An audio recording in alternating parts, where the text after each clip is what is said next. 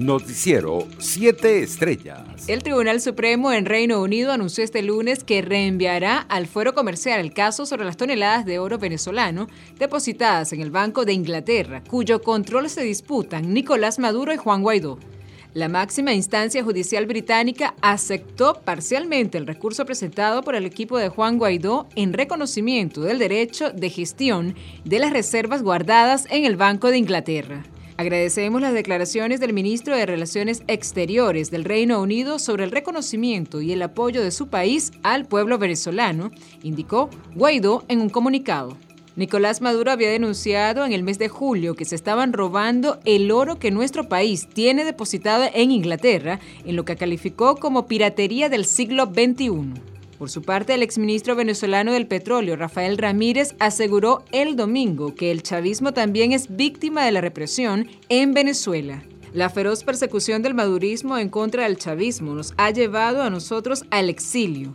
Hemos sido objeto de todo tipo de acciones judiciales con base en expedientes amañados. Somos vilipendiados y acusados de miles de falsedades, denunció Ramírez en un artículo publicado en su web.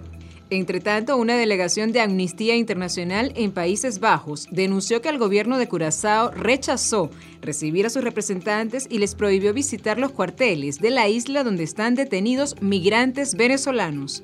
La misión tenía el objetivo de tratar con el gobierno de Curazao las violaciones de los derechos humanos contra los refugiados venezolanos, denunciadas en un informe de Amnistía Internacional el pasado octubre. En otras noticias, el periodista y diputado de la Asamblea Nacional, Arle Herrera, falleció este domingo a los 72 años de edad, tal y como lo informó el ministro de Comunicación, Freddy Ñáñez. Lamento mucho la muerte de Earle Herrera, una institución del periodismo, un hombre lúcido y fiel a las ideas. Sus crónicas nos acompañaron con humor e inteligencia en días de sol y de lluvia y ahora con su silencio seguirá exigiéndonos hasta cada rato, maestro, expresó el funcionario en su cuenta en Twitter. Internacionales. El ex candidato chileno de derecha, José Antonio Cax, sostuvo un breve encuentro con el presidente electo, Gabriel Boric, luego de llegar por sorpresa a su comando de campaña la noche de este domingo. La reunión, que duró menos de 10 minutos, fue cordial según lo reportó la prensa local. Cax se retiró sin dar declaraciones a los medios de comunicación. El dirigente conservador ya había felicitado al mandatario electo en sus redes sociales ofreciendo todo su respeto y colaboración constructiva.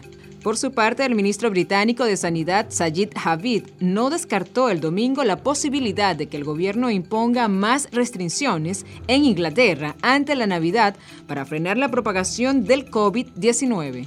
Estamos evaluando la situación que es muy volátil. Hemos visto que hay mucho que aún no sabemos de esta variante Omicron, agregó el ministro en declaraciones a la BBC. En otras noticias, la Comisión Europea acordó el domingo con la farmacéutica Biotech Pfizer acelerar la entrega de su vacuna contra el coronavirus a los países del club comunitario, con lo que los 27 recibirán 20 millones de dosis adicionales durante el primer trimestre de 2022. En otras noticias, el primer ministro de Pakistán, Imran Khan, solicitó antes de la cumbre de la Organización para la Cooperación Islámica medidas de inmediato para tratar de frenar la crisis humanitaria y económica que vive Afganistán tras la toma del poder por parte de los talibanes.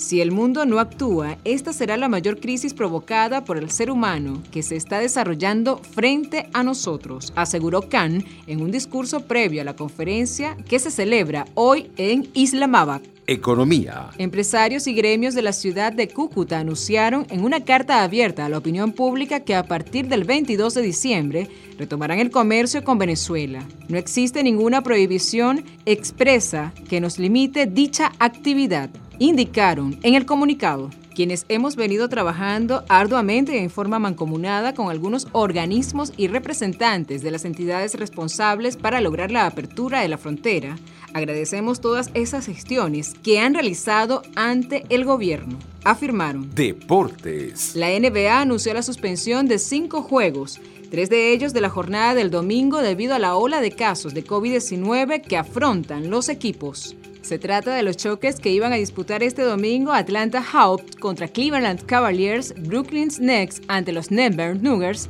y Philadelphia Caesar frente a las New Orleans Pelicans. Noticiero 7 Estrellas.